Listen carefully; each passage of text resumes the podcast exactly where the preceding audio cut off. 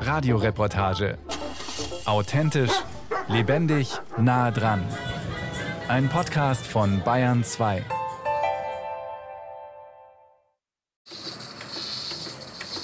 Gleich zwei Melkroboter saugen bei Familie Gramp in Melkendorf bei Kulmbach Milch von 160 Kühen ab. Werner Gramp und seine Frau Kerstin haben vor zehn Jahren einen neuen Laufstall nach Ökorichtlinien in die Flur außerhalb des Ortes gebaut und schon bald erweitert. Zwei Millionen Euro hat das gekostet, viel mehr als ein konventioneller Stall. Denn der Anbauverband Bioland verlangt pro Kuh sechs Quadratmeter Stallfläche plus viereinhalb Quadratmeter befestigten Auslauf. Die hohen Baukosten sollten sich über den höheren Preis für Biomilch finanzieren. Eigentlich. Werner Kramp. Wir haben da praktisch investiert. Wir liefern diese Biomilch da jetzt und wir haben eigentlich jetzt eine gute Zeit gehabt mit gleichmäßigen Preisen. Das Produkt war gefragt. Uns geht es momentan gut, aber das sind einfach diese Zukunftsängste, was wir momentan da haben. Und das hat eins dazu, ist das äh, mit dieser Weidehaltung. Weidehaltung ist für alle raufutterfressenden Nutztiere nach der Öko-Verordnung der Europäischen Union seit gut 20 Jahren auf Biobetrieben vorgeschrieben. In der aktuellen Version heißt es wörtlich, die Tiere müssen ständig Zugang zu Freigelände, vorzugsweise zu Weideland haben, auf dem sie sich bewegen können, wann immer die Witterungsverhältnisse und jahreszeitlichen Bedingungen und der Zustand des Bodens dies erlauben. Die meisten Biobäuerinnen und Bauern praktizieren das offenbar auch. Aber viele, und dazu zählt Familie Kramp, arbeiten mit einer Ausnahmegenehmigung, weil sie keine Weideflächen haben, weder für die 160 Milchkühe noch für die Jungrinder. In der Hinterhand war schon immer diese Ausnahmegenehmigung mit dieser Weidehaltung. Aber weil ja das schon 20 Jahre so ist, waren auch wir in den Gedanken, dass das immer so weitergeht. Mit dem Ladewagen holt Werner Gramp, sobald es im Frühjahr möglich ist, täglich frisches Kleefutter in den Stall. Eine Ersatzlösung für die Weidepflicht. Die Flächen sind weit weg vom Hof. Aber jetzt will die EU-Kommission Schluss machen mit Ausnahmeregeln und drängt die Mitgliedstaaten in einem Pilotverfahren zu konsequenter Umsetzung der EU-Ökorichtlinie. Also alle Rinder, Schafe, Ziegen raus, so viel wie möglich auf die Weide. Strukturelle Hindernisse wie die Lage des Stalles und der Flächen sollen keine Ausnahmen mehr erlauben. Den Mitgliedstaaten drohen Strafzahlungen in Millionenhöhe. Biobauer Werner Kramp deutet auf die umliegende Flur. Er ist wie die meisten Milchbauern in Franken auf viele kleine Pachtflächen angewiesen. In Mehrfachantrag haben wir über 200 Flure. Das heißt, die Durchschnittsfläche ist ein Hektar groß. Die Eigentumsfläche beträgt bei uns nur 20 Hektar. Das heißt 90 Prozent Pachtfläche aus 35 verschiedenen Pächtern. Und da aus diesem Puzzle ein System zusammenzubauen, direkt neben Stall genügend Weidefläche zu haben, ist eigentlich ein K.O.-Kriterium. Weidegang für 160 Kühe? Unmöglich, sagen die Kramps. Zu viel Flächenbedarf, zu viel Arbeit. Sie sind nicht allein. In nächster Umgebung gibt es weitere größere Biomilchviehbetriebe, die in der Summe bislang jährlich mehrere Millionen Liter Biomilch an die Milchwerke Oberfranken liefern und die derzeit keine Chance auf Weidehaltung für all ihre Tiere sehen. Drohen also Rückumstellungen von ökologischer auf konventioneller Milchproduktion? Das beschäftigt auch die Landesvereinigung für den ökologischen Landbau. Geschäftsführerin Cordula Rutz hofft, dass die Umsetzung der EU-Richtlinien nicht den Weg zu mehr Ökolandwirtschaft blockiert. Schließlich soll laut bayerischem Naturschutzgesetz der Ökolandbau bis 2030 einen Anteil von 30 Prozent haben. Schon jetzt wächst die Biolandwirtschaft viel langsamer als politisch erhofft. Rutz fordert für die Betriebe Übergangsfristen damit sich die betroffenen Betriebe anpassen können. Schließlich würden sie ja bereits viel für den Umweltschutz leisten. Laut Cordula Rutz beraten die Ökoverbände und suchen nach Lösungen. Hier versuchen wir natürlich auch andere Möglichkeiten noch auszuschöpfen, zum Beispiel Ideen zu entwickeln, wie die Betriebe beim Flächentausch oder beim Nutzungstausch mit anderen Betrieben oder Landeigentümern äh, unterstützt werden können. Die Biomilchbauern melken ihre Kühe fleißig weiter.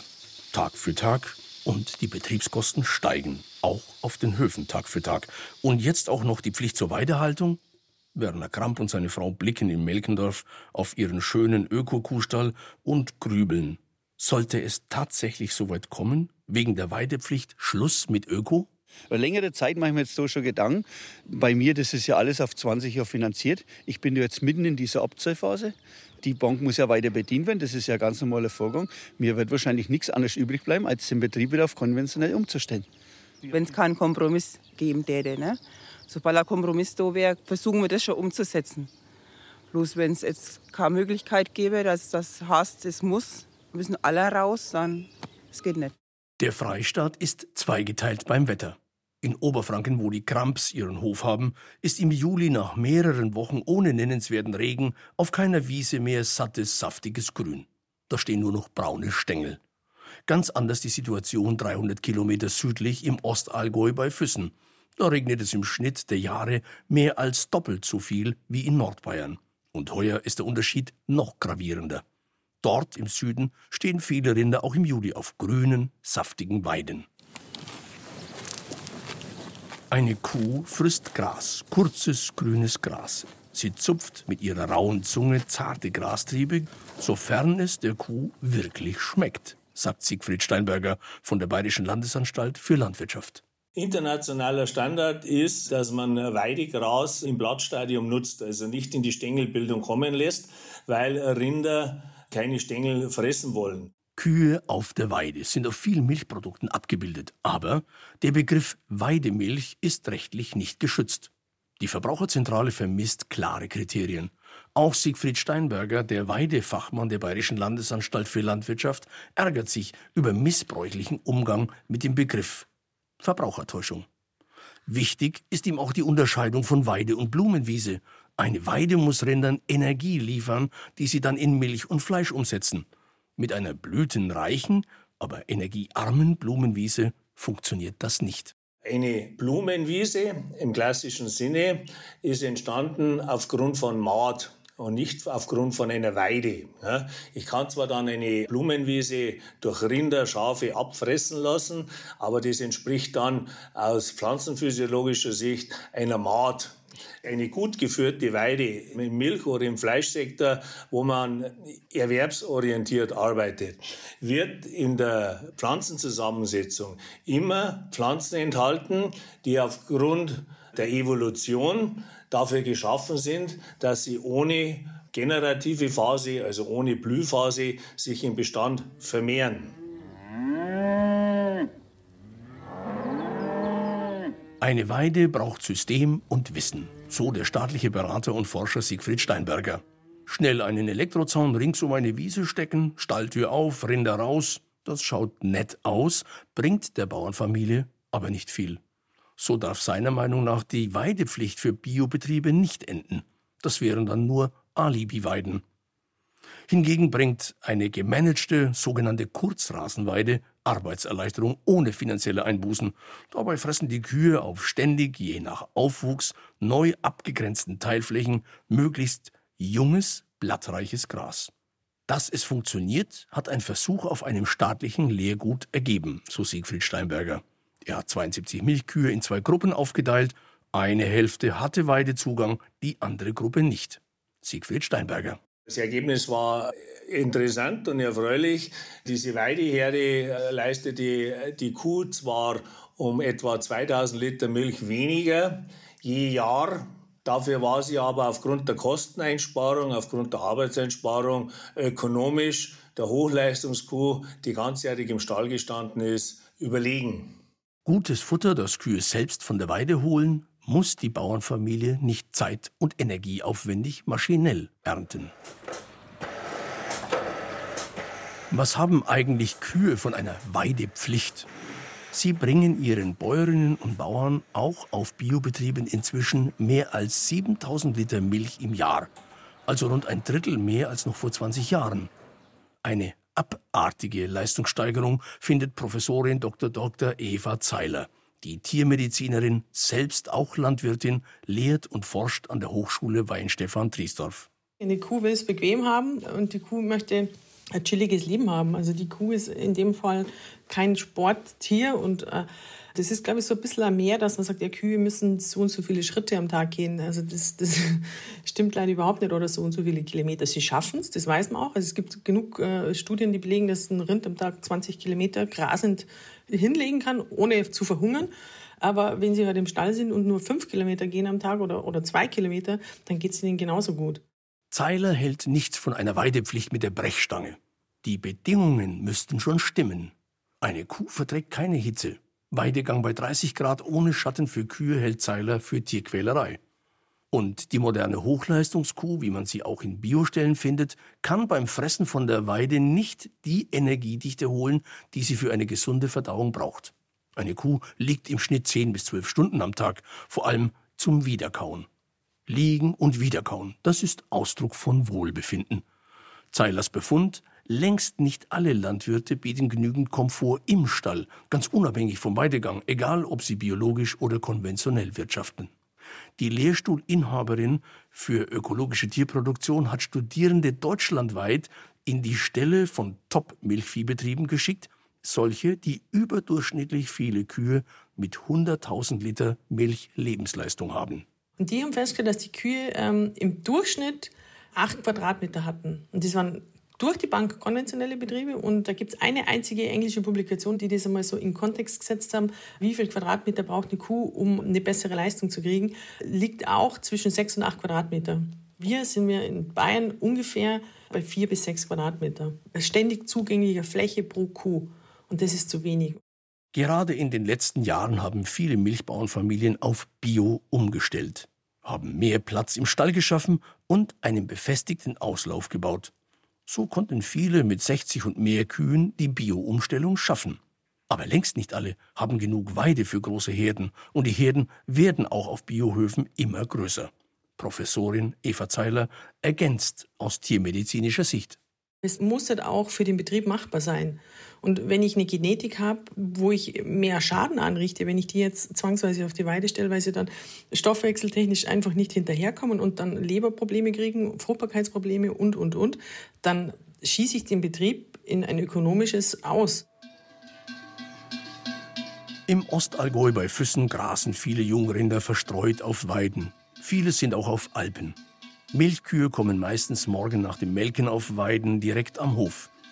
Da fällt reichlich Niederschlag, da wächst auch im Hochsommer noch Gras nach und das erleichtert natürlich für alle Milchbauern die Weidehaltung. Die meisten Biobetriebe haben in den südbayerischen Grünlandregionen wenig Probleme mit der Weidepflicht. Sie erfüllen sie zunehmend nach dem Prinzip der Kurzrasenweide. Wie das funktioniert, erklärt Claudia Schatz, staatliche Ökoberaterin am Grünen Zentrum in Kaufbeuren. Sobald der Schnee wegschmilzt und die ersten feinen Grashelmchen durchwachsen, kommt das Vieh schon auf die Weide und dann wird entsprechend je nach Futter oder Graszuwachs nachgesteckt oder die Koppel wieder kleiner gemacht. Für den ökologischen Landbau mit ausreichend Nährstoffen. Das ist nämlich ganz, ganz wichtig, weil die Kurzrasenweide auch ein sehr, sehr intensives Weidesystem ist. Das heißt, dadurch, dass das Vieh ständig grasen kann, wird natürlich der Fläche, dem Boden, richtig viel Nährstoffe auch entzogen. Und die müssen natürlich auch wieder dem Boden zugeführt werden, um den Kreislauf geschlossen zu halten. Eine Weide, von der sich die Kühe maßgeblich ernähren, verlangt die EU-Öko-Verordnung nicht. Es muss halt eine ständig zugängliche Weide sein. Im Grunde genügt ein grasbewachsener Auslauf. Die Weidepflicht nach der EU-Öko-Verordnung gilt für alle Raufutterfresser, die älter als sechs Monate sind, also neben Schafen, Ziegen auch für Fleischrinderrassen, deren Kühe nicht gemolken werden, sondern deren Kälber vom Euter nuckeln. Alle Biomutterkuhhalter müssen ihren Tieren also auch Weidegang bieten. Fleischrinderrassen sind beim Futter anspruchsloser als Milchrassen. Ihnen genügen sogenannte Extensivweiden, wie etwa in Fischbach im Landkreis Kronach. Landwirt Heinz Schubert steigt über einen Elektrozaun zum täglichen Rundgang. Ja, das Wichtigste ist jeden Tag kontrollieren. Da geht es halt an vom Wasser und dass die Kühe noch da sind. Das haben wir jetzt erst gehabt. Also büchsen mal aus. Büchsen mal aus. Aber es kommt selten vor. Und dann kontrollieren halt und dann Zaun kontrollieren. Man muss da schon aufpassen für die Ecken, damit er halt stabil ist dann. Ne? Die Schuberts halten acht Angus-Mutterkühe und fördern die Artenvielfalt, vor allem bei Insekten und Vögeln. Fischbacher Weidevielfalt heißt das Projekt der Stiftung Lebensräume für Mensch und Natur. Auf insgesamt 200 Hektar Ackerland entsteht eine Weidelandschaft mit Hecken und schattenspendenden Gehölzen. 17 Hektar sind schon für die Rinder der Familie Schubert eingezäunt. Der Biologe Dr. Florian Wagner leitet das Projekt. Das Besondere ist eben, dass wir hier wirklich sehr extensiv beweiden. Also wir haben 0,5 Großvieheinheiten. Das heißt, auf diesen 17,5 Hektar sind jetzt gerade mal acht Angusrinder drauf. Und die sorgen eben dafür, dass Strukturen aufkommen. Also einerseits wird verhindert, dass jetzt alles verbuscht mit der Zeit. Es wird offen gehalten. Ich denke, dass das schon funktionieren wird. Es ist halt ein anderes Bild. Also es ist jetzt nicht diese saubere, abgefressene Weide, wie man sie vielleicht woanders kennt, sondern die Hecken, die werden dann schon so einen Saum in die Weide hinein bilden. Aber das sind ja auch wieder positive Effekte letztlich. Also das stört uns nicht. Keine Düngung, kein Mähen mit dem Traktor, einfach nur die Fläche den weidenden Rindern überlassen. Das sieht für traditionsorientierte Landwirte ungepflegt aus. Unterschiedlich hoher Bewuchs, dort eine Distel mit Schmetterlingen, und es summt und brummt über der Fläche, und die Rinder stehen auf einer Anhöhe, wo offenbar der Wind ein wenig gegen die Fliegen hilft. Die Vogelkundlerin Annika Lange hört eine Wachtel im Hintergrund, berichtet von gesichteten Heidelerchen, Neuntötern und Wendehälsen. Letzterer kommt wegen der vielen Ameisen auf die Weide. Diese Extensivierung, die macht den Lebensraum Weide einfach besser nutzbar für Vögel und so weiter, weil die bei der Brut auch nicht so gestört werden. Das heißt, auf einer intensiv beweideten Fläche haben Bodenbrüter zum Beispiel einfach überhaupt keine Chance, weil die Nester natürlich sehr schnell kaputt gehen und auch die Ruhe gar nicht gegeben ist. Ein Rind produziert eine Tonne Dung im Monat, das zieht etwa 20 Kilo Insekten an, wovon sich wieder etwa 10 Kilo Vögel ernähren können. So die Kalkulation der Naturschützer. Fleisch wird zum Nebenprodukt. Landwirt Schubert lebt von Fördergeldern, weil er Biodiversität produziert auf der Weide. Die Flächen magern aus, werden dadurch artenreicher. Ortswechsel in den Süden Bayerns. Biomilchbauer Norbert Heilmoser füttert seine 70 Kühe mit saftigem Kleegras vom Feld. In Finning am Ammersee wirtschaftet Norbert Heilmoser schon seit 1996 biologisch, bis vor kurzem aber ohne ständigen Weidezugang für seine Tiere. Jetzt hat er auf die Weidepflichtankündigung der EU-Kommission reagiert und die am Stall angrenzende Wiese eingezäunt. Wir haben angefangen mit fünf, sechs Stück einmal am Anfang, weil wir ja dann eben das Problem halt haben, wenn die uns ausbüchsen würden, dann müssten wir die ja wieder einfangen. Heute haben wir eben das erste Mal frei offen. Also die Kühe können rausgehen, wenn sie wollen. Die Kühe schauen, laufen umher, naschen ein wenig Gras. So richtig fressen, nein, daran haben sie offenbar kein Interesse. Im Stall gibt es schließlich Kleegras im Trog. Macht nichts, sagt Biobauer Heilmoser, das ist ja nur eine Shockingweide. Ja, das ist tatsächlich der Fachbegriff. Ein Kompromiss keine zwei Hektar groß als Futterweide, ohnehin zu klein für seine 70 Kühe. Die lässt er automatisch melken vom Roboter. Zudem müssen die Kühe mindestens zweimal am Tag laufen. So ist es programmiert. Wenn jetzt dann im Roboter eine erscheint, die jetzt schon lange nicht mehr da war, dann muss ich die erst mal suchen, wo die ist. Weil auf dem Pfiff oder sowas kommt die wahrscheinlich nicht dahergelaufen. Wenn die irgendwo ein schönes Platz gefunden hat, dann liegt die halt da. Und dann muss ich jetzt erst mal loslaufen oder losradeln, keine Ahnung und die Kuh halt dann suchen und die dann wieder Richtung Roboter treiben. Das Thünen-Institut kommt zu dem Schluss, dass Weide nicht automatisch besser ist für die Tiergesundheit als Stallhaltung mit Laufhof, wie sie auf Biobetrieben ohnehin üblich ist. Der Mensch macht in Sachen Tiergesundheit offenbar den Unterschied durch seine Zuwendung für die Tiere, durch sein Kümmern. Je weniger Tiere pro Arbeitskraft, desto besser unterstreicht die Professorin für Tierproduktionssysteme in der ökologischen Landwirtschaft, Eva Zeiler. Es ist einfach so, dass der Faktor Mensch und der Faktor Fütterung toppt alles andere. Wenn das nicht läuft, Kühe verzeihen ihnen unglaublich viel, wenn es um eine schlechte Haltung geht. Das ist abartig, was die wegstecken. Aber was sie nicht verzeihen, ist eine schlechte Fütterung und was sie nicht verzeihen, ist ein schlechter Umgang und ein schlechtes Management. Das merkt man einfach. Wenn die Weide nicht zwingend Vorteile bringt für eine Biomilchkuh, kann man nur hoffen, dass die Pflicht zur Weidehaltung nicht so streng umgesetzt wird, dass viele Biomilchbauernfamilien wieder zurückkehren zur konventionellen Milchwirtschaft. Dann wäre der politische Traum vom Bioaufschwung schnell wieder ausgeträumt. Norbert Heilmoser. Klar diskutiert im Kopf umeinander, was man dann macht, weil man will ja auch nicht irgendwo, äh, sage ich mal, sich zum Deppen machen, deutsch gesagt. Weil wenn man schon das alles macht und den Aufwand betreibt und das dokumentiert alles und für die, die das schon eben schon lange anbietet, dann habe ich jetzt eigentlich nicht vor, dass ich den Schritt zurück mache in die konventionelle Landwirtschaft.